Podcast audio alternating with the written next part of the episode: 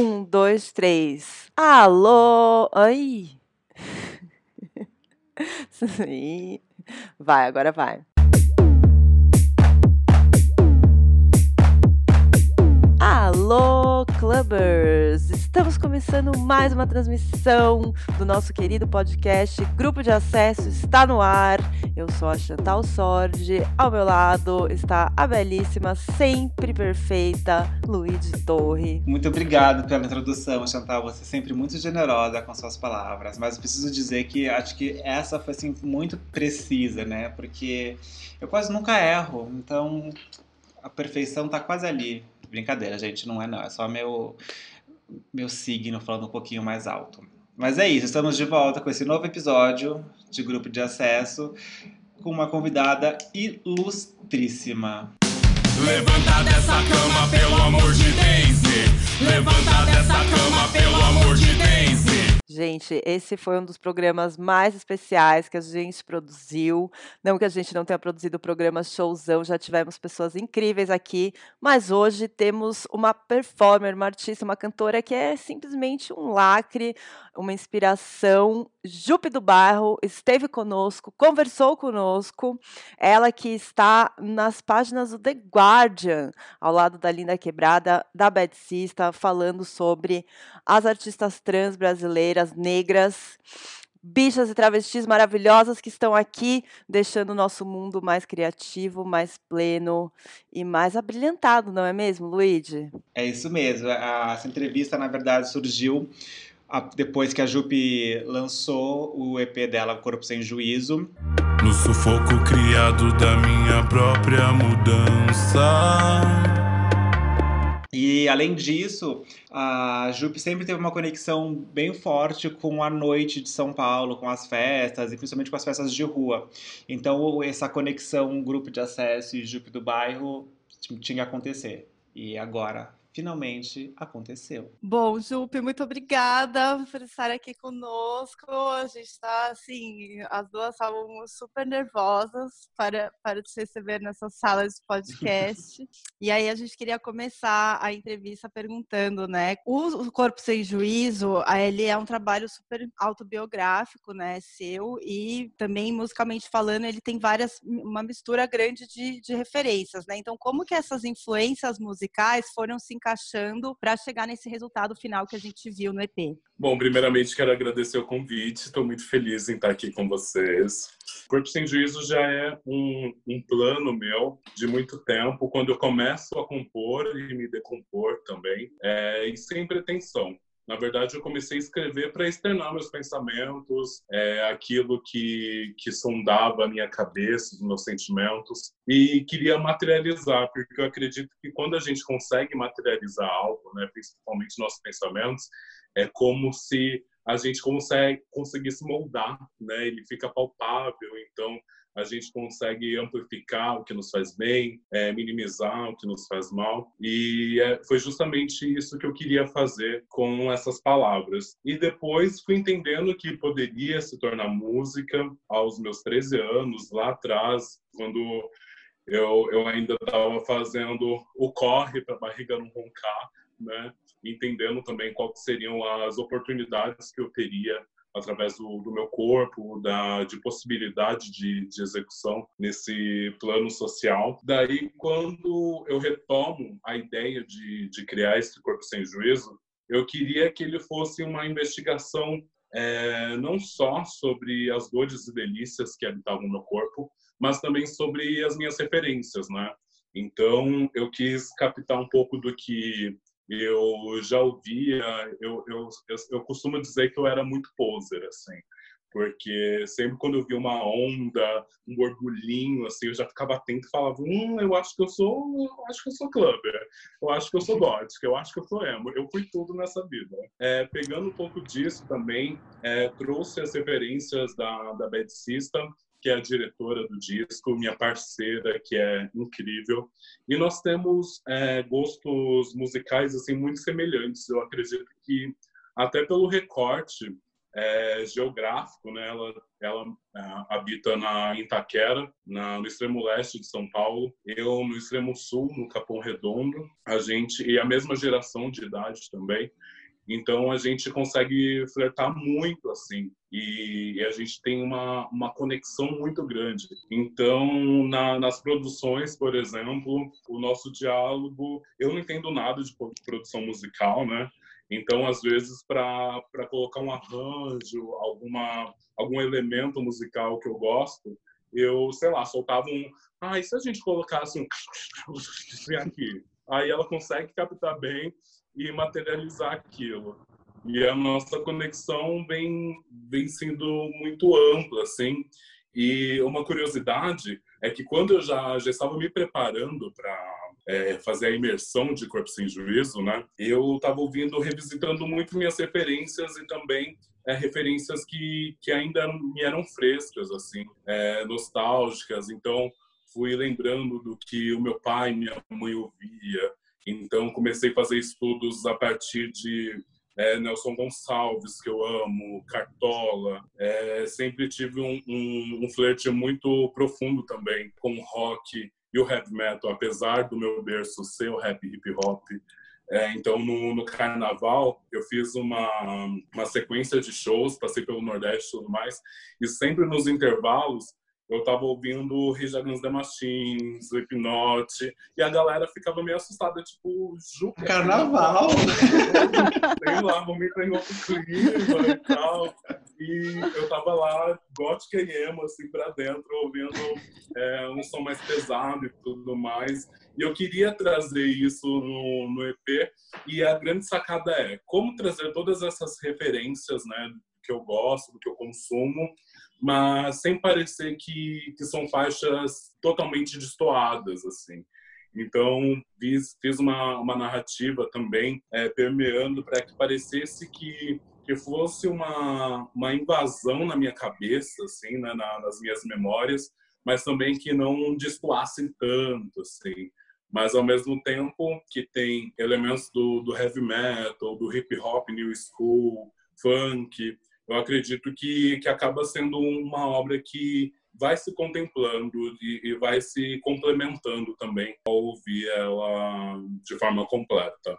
Falando, pegando esse gancho que você terminou de falar, né, enfim, da, desses vários complementos, né, da, enfim, de referências que vão se, se conectando, eh, e já focando um pouquinho mais na, na, nessa nosso viés mais de noite mesmo, uh, você se apresentou muito em festas de rua, né? Lá no tipo em 2009, 2010. Como é que esse essa, esse seu começo de apresentação, óbvio já tinha um sarau antes, né? No Capão, mas como é que essa, esse movimento da noite te influenciou como como artista e como pessoa também? Como é que foi, foi essa formação? É, é muito curioso porque quando eu comecei a, a fazer shows, né? A minha primeira grande apresentação foi em um palco é, na virada cultural, onde eu eu não eu pensei primeiro quando eu recebi esse convite foi muito curioso porque eu tinha feito uma uma apresentação anterior é, num festival que era da ocupação, da ocupação 63 é. no centro de São Paulo e daí depois de lá eu recebi um convite para fazer para ser rainha de cerimônia de um dos palcos do, da virada cultural. E quando eu recebi essa mensagem no Facebook, eu pensei que era trote. Eu falei, gente, eu fiz um repertório todos desconexo, eu não tinha nenhuma noção de, de presença de palco. Para vocês terem uma noção, o meu tracklist tinha músicas, é, algumas composições que na verdade eram poesias, né, que eu já tinha decorado, e porque eu falei, ah, eu vou só com as poesias que eu tenho na cabeça, porque vai ser muito tosco eu ficar lendo música lá, né? Eu vou fazer uma apresentação musical. E daí eu, eu tinha algumas que já tinha decorado e eu falei, ah, mas ainda é muito pouco. É, como que eu posso incrementar aqui? E daí eu baixei karaokês no, no YouTube de músicas que eu sabia a letra de cor. E o que eu sabia de cor era Whisky a Gogô, do Opa Nova, Você Me Vira a Cabeça, da Alcione, e alguma da, do Gael das Popozudas, assim, que era o que eu sabia. Daí eu falei, ah, eu sei cantar essas músicas, vou colocar no meu repertório. E daí era era uma, uma situação muito, muito engraçada, porque, primeiro, que eu não sabia do uso do pendrive ainda, desconhecia, e levei todo o meu computador, peguei um computador emprestado, na verdade, com CPU, a, aquelas telas, né, As grandes, e fui de busão, todo um trambolho, morrendo de medo daquilo quebrar, e levei. Daí, quando eu já chego, a galera, ai, mas tu trouxe o, o computador? Aí eu falei, é, porque minhas músicas estão aqui dentro. Daí a galera dava um risinho, aí eu não sei se me achavam é, inocente, eu pensava que aquilo era performance, né? Mas aí eu me apropriei daquilo e como eu não tinha DJ também, eu ia, soltava música no computador e ia lá pra frente pro pedestal para cantar. E aí quando a música acabava, eu saía correndo de novo computador e ficava fazendo zigue-zague, assim. Depois, quando eu saí daquela apresentação, eu fiquei muito envergonhada, muito envergonhada. Eu falei, gente, eu nunca mais faço isso na minha vida. Nossa, a chacota, se eu chegar na minha quebrada e falar que fiz isso, eu vou virar, sei lá, um viral. E daí é, eu comecei. Aí depois de, de, algumas semanas eu recebi uma mensagem no Facebook onde tinha uma produtora lá que tinha curtido a minha apresentação e tudo mais, e que queria me fazer um convite para ser rainha de cerimônia, apresentar é, um dos palcos da, da virada cultural. Daí, como eu pensei que isso era trote, que era uma brincadeira e tudo mais, eu falei, ah, então tá bom, é, conversa com a minha produtora que ela ela fala fecha tudo direitinho contigo e tudo mais e claro que não existia a produtora, a produtora era eu. Era o perfil falso que você criou depois. Atendeu contra a voz, né? não, era e-mail. Aí eu tinha feito um e-mail, assim, sei lá, Ruth Produções, sabe? E daí eu falei, ah, fala com a Ruth, que é minha produtora e tudo mais. Daí eu que estava respondendo os e-mails.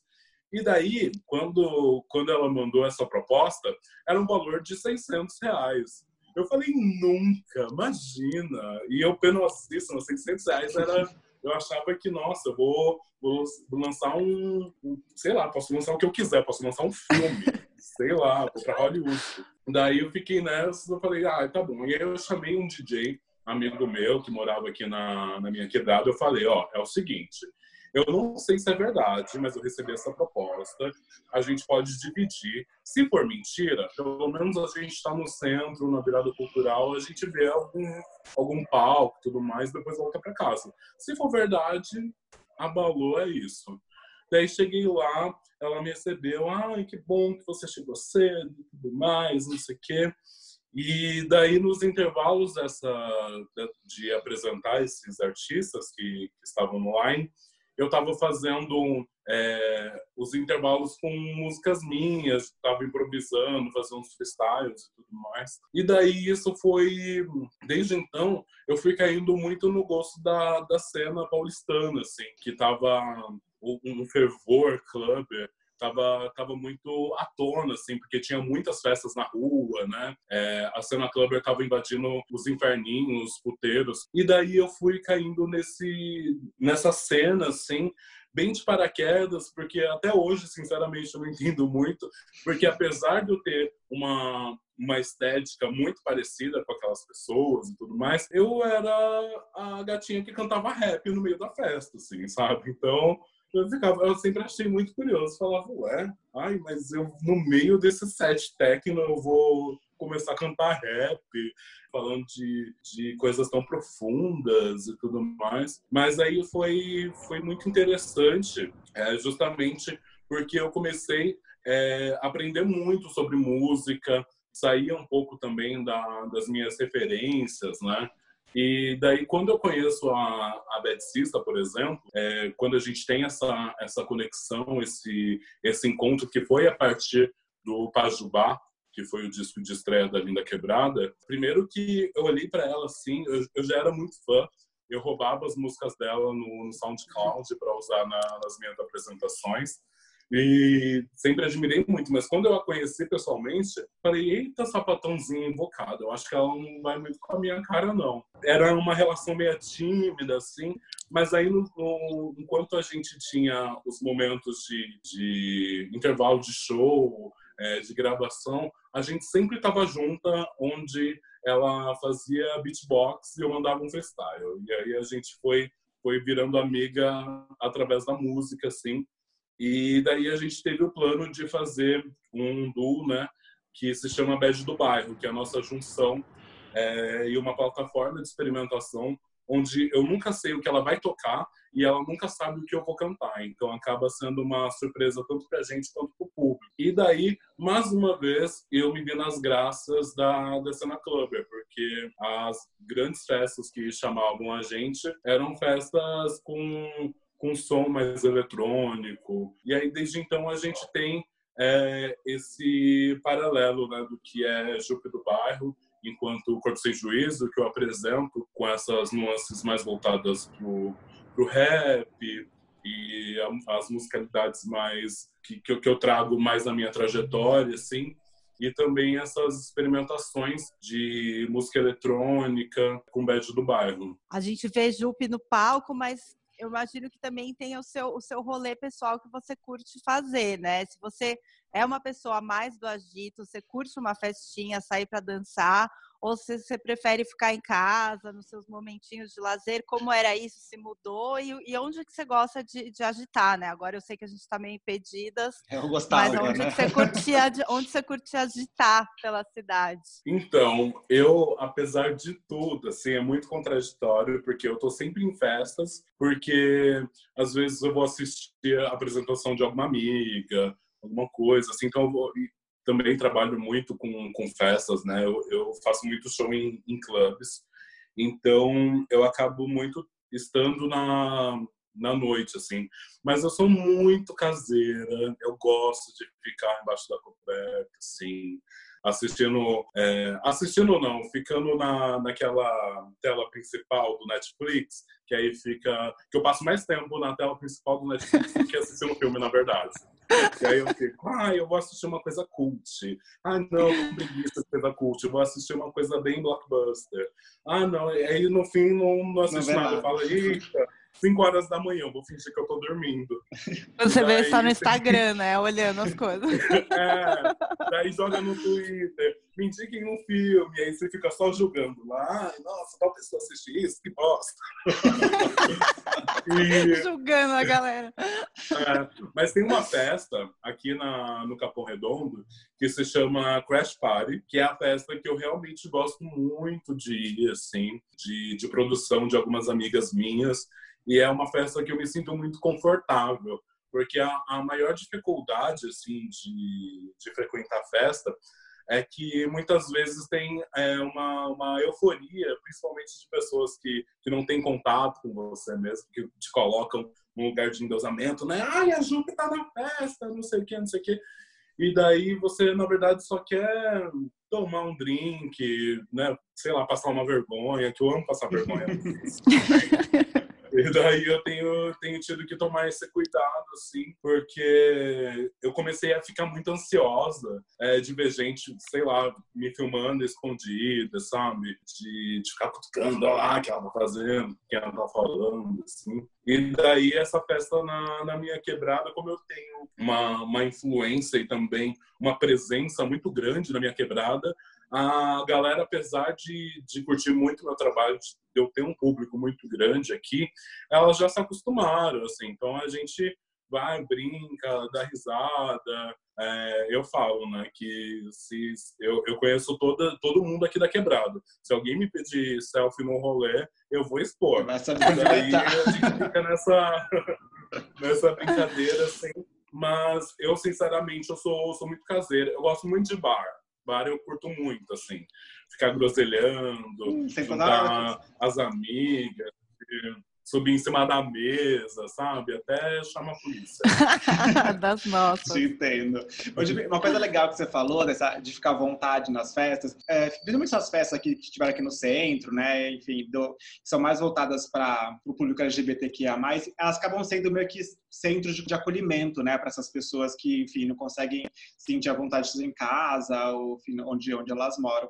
Como é que você vê essa relação, enfim, não só das festas de, de eletrônico mesmo, mas da noite, da festa, com essa questão de, de acolhimento e de, de, não, tudo bem, eu tô aqui entre meus, meus próximos, meus similares. Como é que isso você enxerga um pouco essa relação? É, a gente ainda passa por um karma muito grande que esses corpos é, estranhos, esses corpos abjetos, principalmente quando a gente fala é, sobre corpos trans ou que tem algum é, recorte mais específico em sua aparência, que esses seres são lendas da noite, né? Então, é através da noite que a gente consegue realmente é, se sentir acolhida, porque é onde a gente encontra muitas das nossas, onde a gente consegue realmente é, liberar essa adrenalina que a gente passa sobre nossos corpos de uma maneira tão grande assim e ainda tem essa essa questão de que esses corpos eles só podem existir é, na, noite, noite, e que é extremamente pesado, né? E, e, de uma maneira muito dolorida existir enquanto a luz do dia. Porque, nossa, é, é uma loucura, assim, quando eu, eu sempre torço para que eu não tenha que ir na, na 25 de março, por exemplo. Eu tenho terror, porque você vê aquela, aqueles olhares, aquelas pessoas que realmente desejam mal, não querem, não querem que você exista, sabe? E uma, uma diferença, assim, que, que eu tive é, muito grande quando é, eu fui pela primeira vez para a Europa, por exemplo, é que tem uma, um, uma, uma mudança de olhares que é muito grande, porque na Europa, principalmente por, por países que, sei lá, a grande parte da população era 100% branca, né?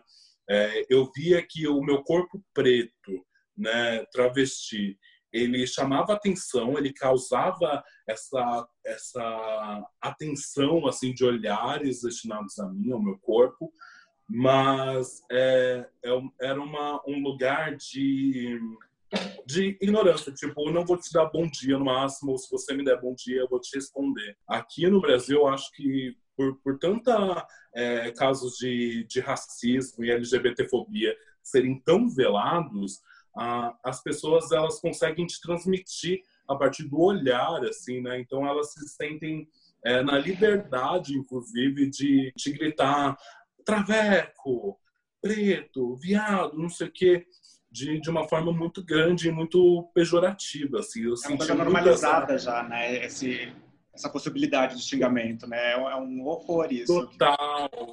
E, e, a, e, as pessoas, elas acabam, eu acho que é que a gente é, fala tanto sobre essa liberdade do corpo também, que essas pessoas elas sentem a liberdade de ultrapassar a barreira a chegar ao seu corpo, sabe? Então, é, isso parte para outros casos, outros recortes também, é, é, sobre o machismo de, de homens tocando em mulheres, né? Achando que aquele que, que, a roupa é um convite àquele, àquele tipo de abuso, ou que a sua performance no, ao andar, ao caminhar, tá, tá pedindo aquele tipo de, de abordagem agressiva e tudo mais. Então, eu, por isso que eu acho que, que a noite acaba sendo é, esse grande lugar, assim, onde nós podemos se não se sentir é, seguras, porque, sinceramente, eu acho que nem as festas com temáticas LGBTs, com é, voltada para o público preto, vai dar realmente essa segurança, né? Porque a gente acaba contando com mais variados tipos de pessoas e sentenças. Mas eu acho que através da noite a gente consegue se sentir minimamente pertencente àquele espaço onde a gente consegue usufruir com maior diversão e com menos preocupações. Mas, mas até uma coisa que você mencionou no começo que a gente ia te perguntar logo na sequência. É um pouco limitante isso também, né? Existe essa barreira de, como você falou, a gente fala tipo de bicha, de travesti, de trans, é direcionado automaticamente para a noite, né? Seja, enfim, para festas, ou com um profissional do sexo, enfim, sempre tem essa esse, esse pensamento já meio induzido. E eu acho que o, o EP, o Corpo Seus como um todo, fala muito disso, de uma forma bem ampla, na verdade, como superar essas barreiras, né? Tipo, esses, essas ideias preconcebidas sobre, enfim, esses, essa multiplicidade de corpos. Como que você acha que é, isso pode ser realmente efetivo, sabe? A gente não, a gente, fala muito disso já há muito tempo, né? Mas é tão difícil superar essa barreira do discurso e deixar isso efetivo, de fato, né? Sim. E eu acredito que é, é justamente a, a culpa desse desse sentimento é justamente a a evolução. E eu vou explicar o porquê.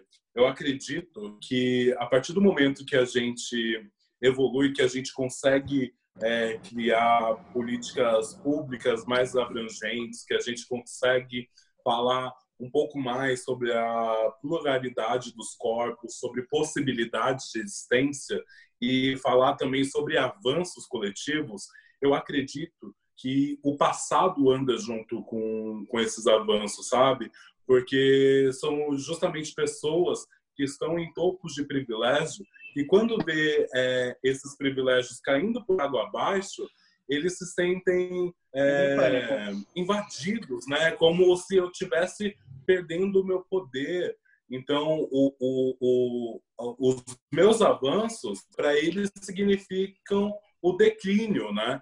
É como se por isso que, eu, que, é, que é muito muito interessante ver e o quão é, é contraditório esses avanços porque a gente fica num sentimento de que poxa nadamos nadamos e morremos na praia porque ao mesmo tempo que a gente está comemorando é, Érica Malunguinho né é, em uma numa posse política de poder grande quando a gente consegue ver é, um, uma uma invasão de, de pessoas trans conseguindo falar sobre suas vidas, suas, sobre suas vivências, é, se formando de forma institucional, é, a gente vê pessoas pedindo pela ditadura. E é justamente por isso né, que esses dois pontos eles caminham junto. Quanto mais a gente vai chegando perto da, de achar que é uma revolução, esse passado ele caminha juntamente para que, que essa revolução não aconteça.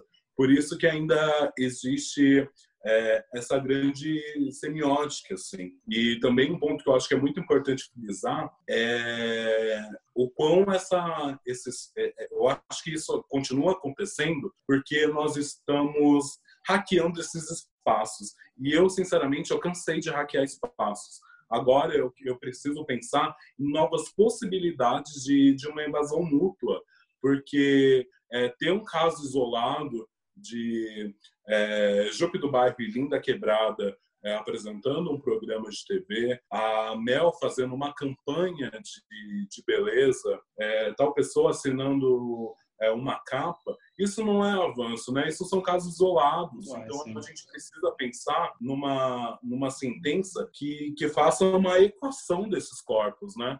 Porque não adianta nada higienizar, principalmente esses corpos trans artistas que, que estão em, em, lugares de visibilidade e atravessar a rua quando vê uma travesti, sabe? É, é como se, se conseguisse limpar essa fisionomia do que poderia ser a Mel, as Bahias, Linda Quebrada, mas aí de no, no outro lado, no outro âmbito, continua marginalizando os outros corpos existentes enquanto pessoas trans e travestis, né? Então, acho que é, que é, é, é muito importante levar esses pensamentos em consideração para que a gente se pergunte, né, quantas pessoas trans estão nos nossos convívios, quantas pessoas trans a gente abraça, quantas pessoas trans a gente beijou no rosto, né?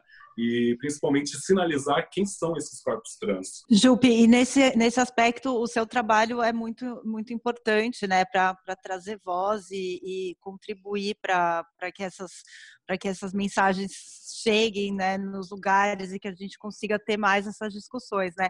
E aí eu queria entender em qual momento, porque você sempre, a palavra sempre foi uma ferramenta muito forte para você, né? Você começou escrevendo as suas poesias e em que momento que você viu que você poderia conectar isso com música e levar uma mensagem maior e mais ampla, né, para o público? A primeira vez que eu que eu fiz essa a, a minha apresentação é, expondo esses pensamentos foi no sarau que eu fazia aqui na minha quebrada, é, junto com alguns artistas, justamente porque é, eu sentia, a gente sentia falta de ter acesso a, a lazer e cultura, né?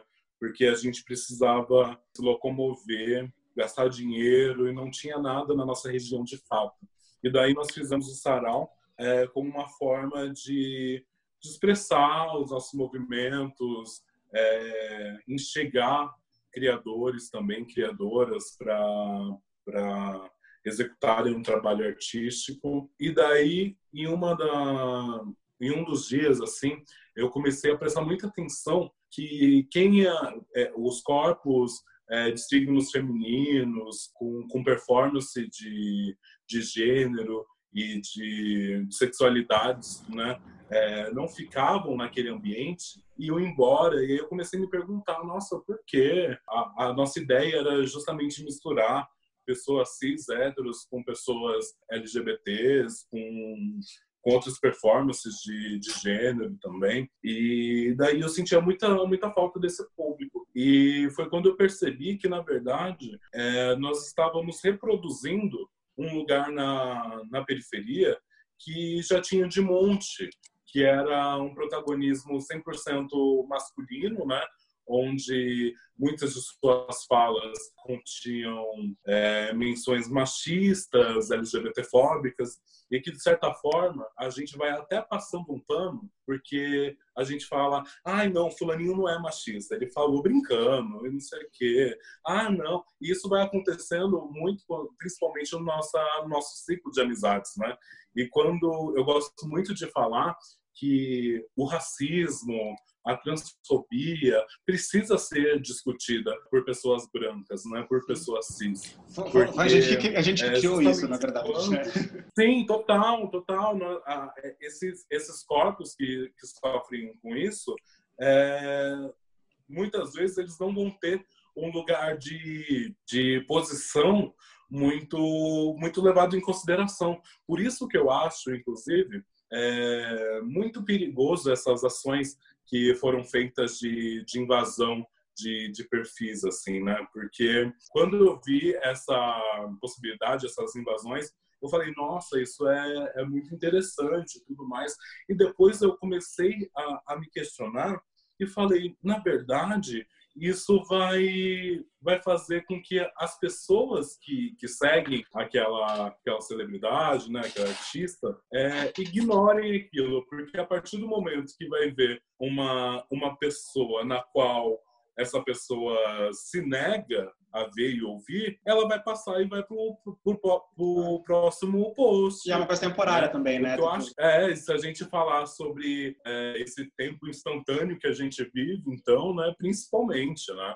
Então, aquilo poderia ser passado. Eu acho que seria muito mais é, efetivo que essas pessoas, né, esses perfis, se, se voltassem a realmente a estudar, a entender e gerar conteúdos né, para que informe o seu público, porque uma, uma fala que eu levo muito em consideração assim é da Jamila Ribeiro sobre lugar de fala. Meu local, o meu local de fala significa que eu vou falar a partir das minhas perspectivas, a partir da, da, minha vivência, e você vai falar a partir das suas perspectivas, da sua vivência, né? Então é muito importante que é, pessoas brancas sim precisam falar sobre o racismo, né? É, pessoas cisgêneros que são que se identificam com, com o gênero já premeditado ao seu corpo precisam falar sobre transfobia, porque senão a gente vai, vai fazendo uma passação de pano involuntária que a gente, que, que a gente nem percebe, né? Exato. Então, é, as mudanças elas vão começar a partir do momento que tiver uma mesa de bar é, onde as pessoas são brancas, alguém é, começa a fazer um comentário racista e, e outra e sua amiga falou, opa, esse comentário não é, é racista, legal. isso não fala, isso não é legal e tudo mais, porque aí a gente começa a, a entender e caminhar de, de uma forma colaborativa, né? Exato. E daí quando eu tive essa esse estralo de opa, a gente precisa é, falar e eu preciso também entender qual é esse lugar que eu estou ocupando, se é da passação de pano ou não, foi quando eu comecei a executar e entender que a música ela acaba sendo um agente é, de muito impulso, né? Porque a partir da música a gente consegue criar é, imaginário. Eu acho que é a grande proposta que eu faço com o meu trabalho que é justamente criar imaginário, potencializar ideia. E com isso eu fui entendendo que, opa, a música ela, ela pode chegar em outras pessoas. Isso é, é uma ferramenta que eu quero é, executar. E aí, desde então, eu tenho feito esse trabalho de, de exploração e quero entender muitos outros também do, do a arte ela, ela pode ser possível e transformadora. E ela é tão transformadora que é por isso que quando um governo conservador toma o poder, é justamente a arte, o acesso à cultura que é cortado, né? Porque a arte ela tem esse poder de informar e também criar possibilidades de, de avanço para aqueles corpos que, que são mais marginalizados, principalmente quando a gente fala sobre uma educação que não interessa a população preta, uma educação institucional que não interessa a população trans.